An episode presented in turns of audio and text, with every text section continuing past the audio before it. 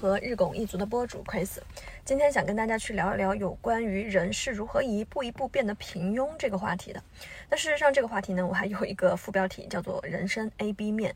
走出平庸的一些可能性”。之所以想要去跟大家探讨这一个话题呢，是缘起于最近我经历的两件事情。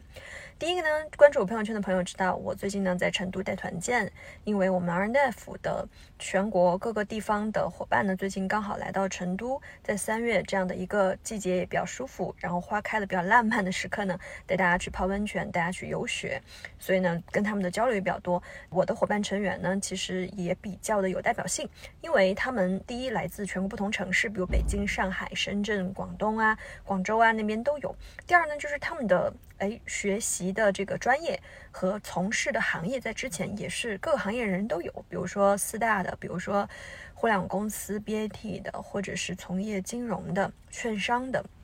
做投资的，甚至一些自己可能有过经营企业经历的这些伙伴，包括教育啊、医疗这种的。那大家碰到一起之后，会难免有一些非常神奇的共鸣性话题。比如说三十五上下之后，当你走到某一个年龄阶段，你会发现，虽然原先从读书到求学到择业，你好像一步步都是别人家的孩子，都做出了非常骄人的成绩，但快到三十五、快到四十这个年龄，突然一下子发现自己后劲儿不足，发现自己没有上进心、没有好奇心、没有驱动力了，然后会觉得自己好像也变成了芸芸众生当中普普通通的一个，甚至呢。没有自己内心的那种激情所在，那这个呢，是我们最近在这一次的这种碰面里头，我会感受到比较多大家去反馈的，大家身边的一些人，大家身边一些背景履历很优秀的人，貌似都有这样的困惑。第二呢，我最近啊在成都参加了一场 Mister Miss 的这个现场的音乐 live。那说来也巧，事实上我这个人呢，几乎是从小到大没有怎么追过星儿呢，也没有会为某一个歌手、某一个艺人去排队排到大半夜的哈，去参加这种呃演唱会或者是活动。唯独这一次啊，我觉得自己三十好几了，然后也跟着一帮年龄可能比我小很多的粉丝们去听这样的一个音乐会，并且最后还留下来去要留恋的这样的一个签名。我为什么会去做这件事情？其实事后呢，包括在去看他演出的这个过程当中，我一直在反思啊，或者说我一直在思考，就是留恋他好像活成了很多的人所期待、所向往的样子，活出了他们人生的那个 B 面。我们如果说把人生的 A 面和 B 面，比如说 A 面，我们就是按部就班，该读书、该上学上学，该求职求职，该工作工作，该结婚生子就结婚生子，然后最后再慢慢的老去。啊，就是我们每一步每一个脚印都是在框架内，都是既定的，就是没有什么意料之外的这样的一种状态。那我们人生的避免呢，就是可能这一面一开始非常不靠谱，甚至是你一开始让别人感觉你走上了一条绝路。你有内心所坚持的一些东西，你是一个长期的主义，可能一段时期几年十几年之后，你一下子就点燃了，你一下子就成为了一个不一样的自己的这样的一个版本。你能够在这个世间。留下一些什么东西，我觉得这是人生的避免啊。那当时我在现场去听他的这个音乐 live 的过程当中，我就会非常强烈的一种感受，就是他活出了避免，他活出了很多人所期待的那一个样子，或者自己所希望成为的那个样子。所以大家前来，一方面是真的喜欢这个人，欣赏他，啊，会为这样美好的一个人的存在而感到能相聚到一起，会觉得非常的荣幸。但同时，我觉得更多的就是大家会因为他的出现，会因因为这样的人的存在而。找到一种勇气，而找到一种去做自己的一种力量。我觉得我在当时的其中就是这样的一个感受。我觉得我自己可能算不上是一个非常严格意义上称职的粉丝吧，但我觉得更多的就是我很感激留恋这个人的出现，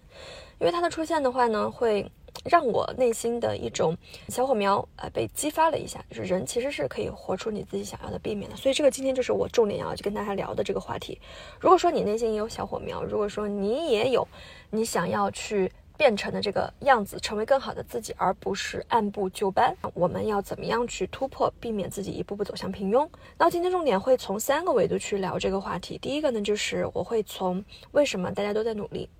都在在付出时间，都在投入精力，但有一些人做着做着，他就没有那个厚积薄发的那种能量；而有些人呢，你看似前期跟你做的是差不多的，但后期他的能量越来越大，啊，原因其实本质上就是你是在凭本能做事，你还是在构建系统。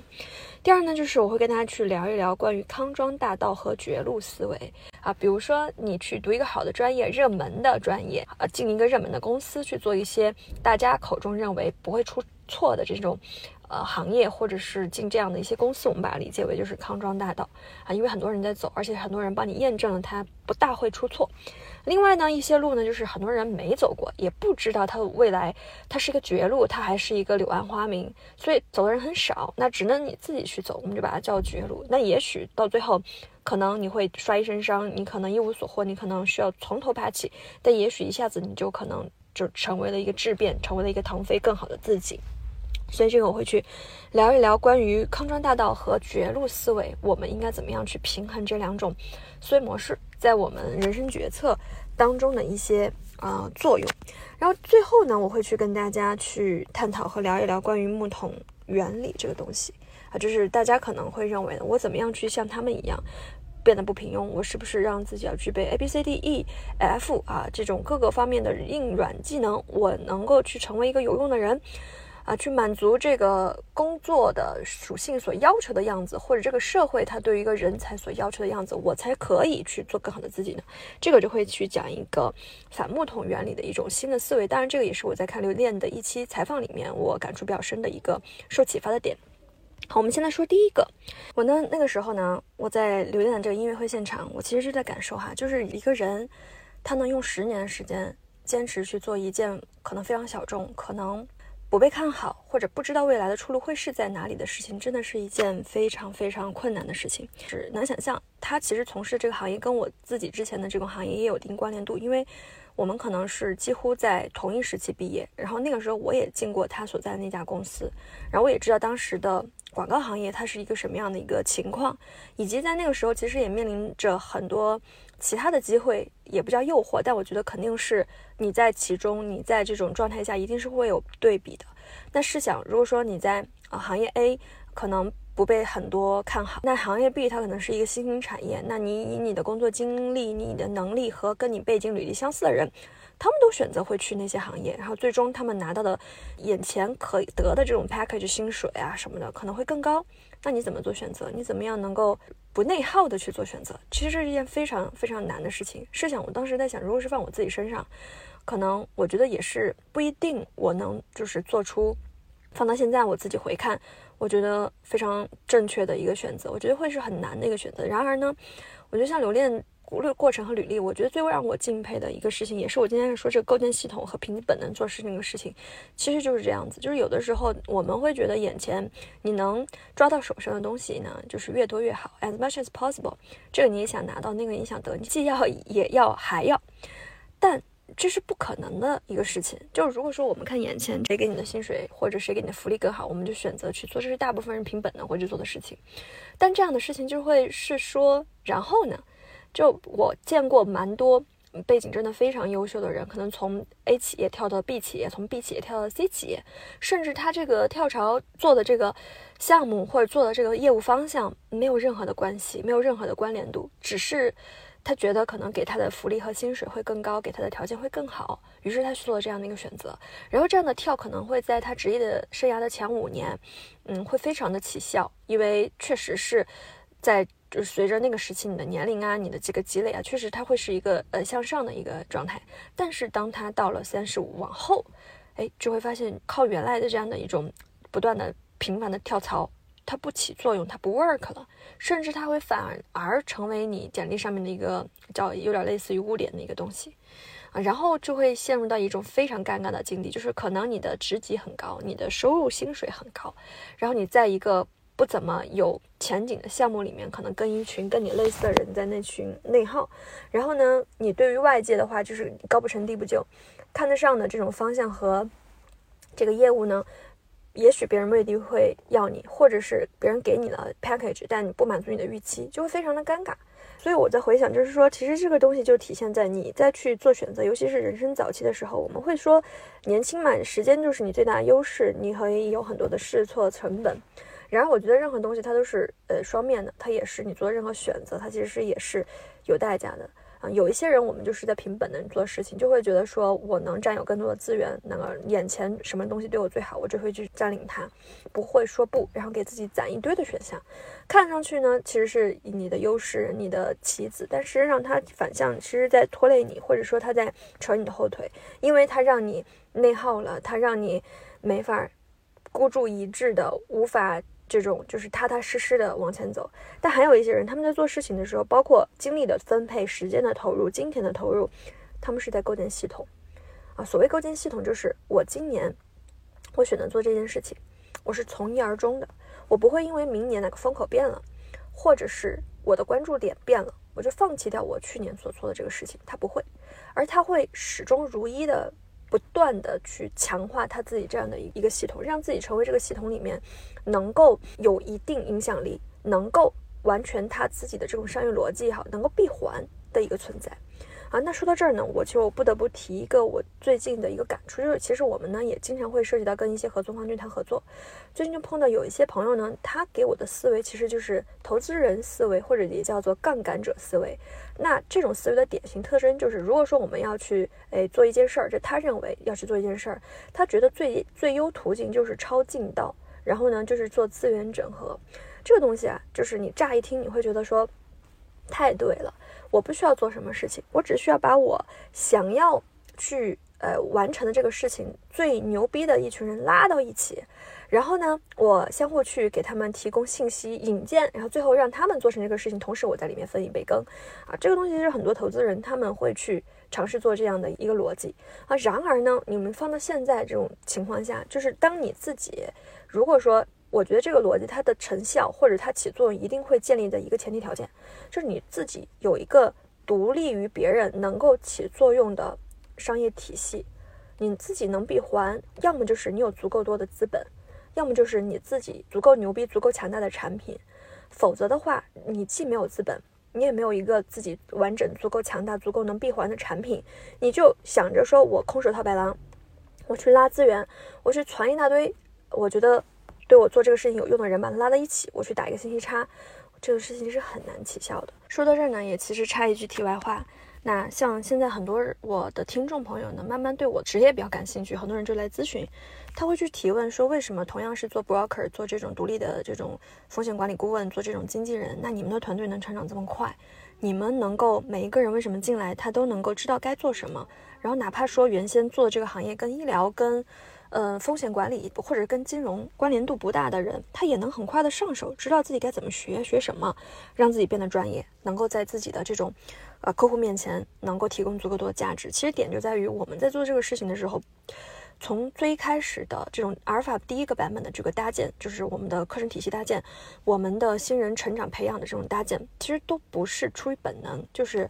把所有东西团到一起，然后给你个大杂烩，并不是这样子。我们做的更多的事情就是在搭建系统。这个系统就是每个人他都能在里头去共建，都能在里面去发挥自己的价值。同时，他在创造的过程当中，他也可以去收获跟获取。这东西就像滚雪球一样，不是一个一加一的概念，而是一个一的 n 的次方的一个概念。所以我今天其实也在极客里头有去分享我最近的一个感受，就是我觉得我们到最后啊，呃，你会发现。凭本能去做一个事情，它可能也许能帮助你实现从零到一百的一个跨越，但是它没有办法帮助你实现从一百到一千，甚至从一千到一万的一个跨越。这个就是你做事情，你投入时间，你投入精力，你到底是在。凭本能，你还是在构建你的一个系统的一个差异。第二呢，关于康庄大道和绝路思维啊，我其实，在日拱一卒的播客里面的前面有一期有跟大家去聊到过。我之前在团队做培训的时候，我一定跟大家强调，虽然我们是风险顾问，虽然我们的从业是 broker，但是大家一定不要觉得自己只是一个销售，或者大家只是具备掌握这种销售的知识、信息、技能就可以了啊！我更鼓励大家去用一种 A 加 B 的思维。好，这个 A 呢，可能就是你现在养活自己，你现在主要的这个工作，你的职业啊。但呢，B 一定就是它能给你这个 A 去赋能，甚至呢，它能够去帮你破局、破圈的这样的一个存在。我把它简单称为，其实就是康庄大道加绝路思维。那我们知道啊，就是有一些人呢，他会觉得说，按部就班，然后去上班，去成为大家眼中的那个样子，他没劲，所以呢，我一定要来点大的，于是经常会 all in 赌注自己的所有的时间、精力、青春哈，去实现自己想要去实现的一些想法，哪怕这个想法它其实是没有什么太多客观的实际需求的啊，这是创业啊或者什么样的，甚至有拉上全部身价，不考虑自己家人，不考虑自己未来，这样去做一些事情，其实这种呢，我觉得。可能你可以讲他很热血，你也可以讲他很鲁莽，啊，那我觉得现在就是包括我今天跟大家聊这个主题嘛，就是我观察哈，像刘恋这样的一些人，他其实我看到他之前的一些早年的一些采访的时候，他也不是说我北大毕业，我就是。不要去像别人一样去正常的上班，不要像别人一样去一步一个脚印求的稳。我就要去做歌手，我就是要去唱小众爵士乐。他不是的，他每一步的选项选择其实都极其的理性，而且也是给自己做好了一些铺垫的。因为其实做音乐，你在就是相当于破圈被别人知晓之前，你是 nobody，没有人知道你，甚至有些人可能唱了一辈子都没有办法被人知道。啊，那没有办法被人知道的话，你就很难坚持和持续下去。因为说到最后，人其实是首先你要满足你马斯洛需求层次的最底层的需求，你才可能去完成你上层需求。所以就像他一样，早年他为什么要找一份工作去上班？为什么他呃去做选择的时候，当年也考虑过去上班、去考研，还是去保研，还是去留学这些东西？我觉得本质都是一样，就是我们也要去实现我们真正内心想要去实现那个 B。就是你未来的一个更想成为的自己，但这个前提是，你不能拖累别人，你不能呃脱离现实，你还是需要有一个康庄大道的这样的一个东西，一个 A，好，他给你做一个。保证你能够往前走的一个东西，当然，这个 A 怎么选呢？也不一定。就是假如说你选的这个工作啊，它跟你想要去做这个 B 的这个尝试啊，非常的割裂，它会占据你大量的时间精力，根本就没有办法去投入，这种是不 OK 的。这其实是我想跟大家讲，就是选择什么样的职业啊，它能给你就是既满足解决你基本的这种求生呢，给你满足你的这个解决你的生活需求这样的一个诉求，但同时它也能给你足够的时间，让你可以有闲暇去。创造自己，去探索自己，那这个东西就是值得大家去探讨和考虑的一个点，因为并不是所有职业都满足这个东西。那像我自己的话，其实从我，呃，大学毕业进入到职场，我就一直在去做这样的一个探索，甚至我在这个过程当中，我也尝试过互联网行业、教培行业，自己去外面真正的去呃做生意、创业，以及到我现在去做这样一个职业。那最后之所以会选择我自己现在在这个职业，我就是觉得它本质上就是一个康庄大道，加你可以去赋能。一个你感兴趣的领域呀，你看好的一个方向啊，你内心有个小火苗呀，它的这样一个东西，因为你有最大把、最大把的这种实践的自由和工作地点不受限制的这样一个自由，这个不是所有的工作都能满足的。说到这儿呢，我也再次去强调一下，就是这两年呢，这个数字牧民啊，这个概念特别火，甚至呢，有一些人他可能就是打着大家不想上班、呃不想坐班这样的一个旗号去鼓吹这种自由职业，我是非常。不推崇这样子的，因为我觉得这样子其实它是某种意义上不负责任的。我们知道任何事情它不绝对，一定是有硬币的两面。那你选择不受约束，你选择没有老板，你选择自负盈亏，这是自由职业给你能带来的东西，你就一切都是自由。那它的反面或者它能反噬你的那一面，就是那你需要为结果负责的。不是说去上班，我们有公司，每天固定我们早九晚五是很啊，甚至有些人可能每天通勤花大量的时间，他可能会给你带来一些苦恼。但同样，你有兜里的薪资啊，这个就是他给你的另外一面。所以呢，我非常不赞成有一些人去鼓吹这种自由职业，或者为了数字牧民，为了自由职业而自由职业。你如果说你选的这个赛道不对，你选择这个方向不对，你没有考虑清楚，你没有做好规划，那你就盲目的。仓促的去做这样的一个自由职业，我觉得那你还不如好好踏实的工作会更好一些。所以，这个呢是关于我们去说的这种就是康庄大道和绝对思维啊。那其实呢说到这儿，我也是想要去提一句，就是说，嗯，之所以有一些人他能破圈，他能成为更好的自己的点，就是他有足够的这样的一个时间去做他创造力的这样一个事情，因为。我们需要明确一个点，呃，创造力这件事情本质上它和这种框架的约束，它是没有办法兼得的。就如果说你做这个工作，每天让你加班到九十点钟、十一二点，你每天都需要用大量的碎片化的这种时间去处理一些琐碎的人际沟通、琐碎的会议，你很难在这个过程当中得到养料，然后让自己这种创造能力得到一个激发是很难的。而甚至你在这种状态下，你可能神经处于高度的紧张，你甚至没有办法控制好你自己的这种情绪跟生活。所以呢，我觉得我们现在就选赛道、选职业，啊，如果你是三十上下或者三十五上下。你不能只是像原先一味的，就是满足基本生活，能给你 as much as possible 的，你就去选它啊。这种的话，它可能能给你一时的爽，但没有办法给你长久解决问题。甚至你到了四十岁，你在面临裁员，在面临中年危机，在面临你找不到工作，你不知道未来该何去何从。其实那个时候应该更可怕、更被动。所以我建议大家，你如果有这个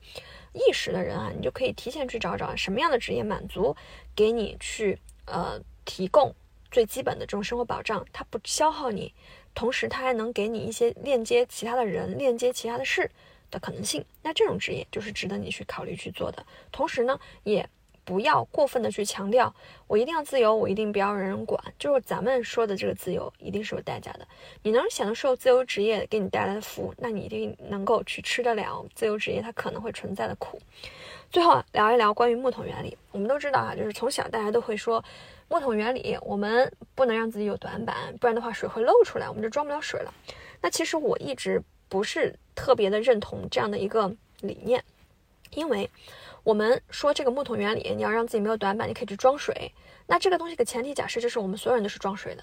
啊，我们都是统一的标准，谁水装的多，谁谁不漏，谁就是牛逼的。然而事实上，我们并不需要所有人都去装水，我们有些人可以去做一个这个板凳。或者说，有些人他可以让自己做一个柜子，或者他不用去装水，他不用去作为盛水的那个容器，他也可以去做一个瓢，我们就也能解决问题。然后现实生活中，他也有对口的这种需求啊。其实刘恋呢，他在早期的一期采访里面也有提到一个概念，就是他第一次听到木桶原理的时候，他也非常的。觉得非常不理解，觉得这种观念其实蛮害人的。就是你拿出去让所有人都认为自己应该是像标准的零部件一样，然后满足工厂流水线生产的需求，打磨这个去掉那个，没有棱角，没有特质，没有特点，然后所有人都是成为在那个时候有需要的这种情况下解决某一类问题的这种人。然后如果时代一变，对能力的要求一发生变化，那你就被淘汰了。所以，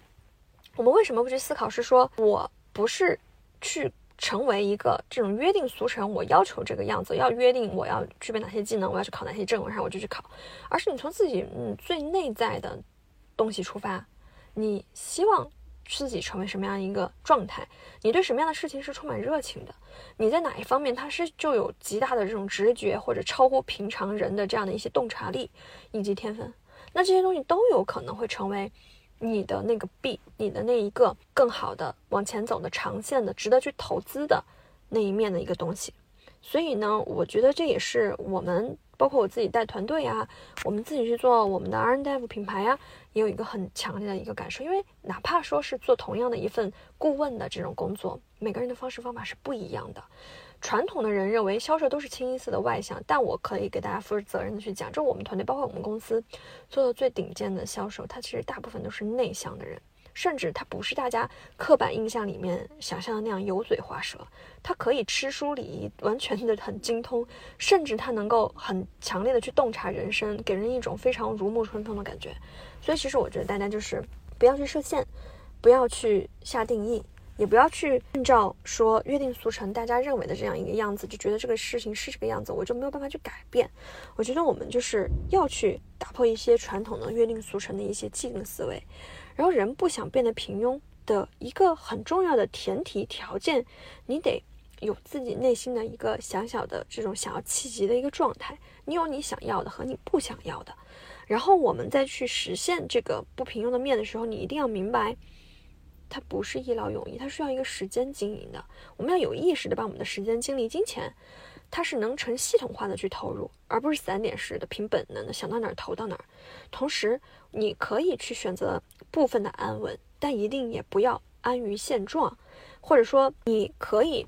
不用那么鲁莽，就是我去做什么事情，我马上就要 all in，但是一定要有一个我要去寻找一条。自己能够真正的热爱，能够长期坚持这样的一个思维，当然这个前提是你的工作允许，他能给你这样一个条件。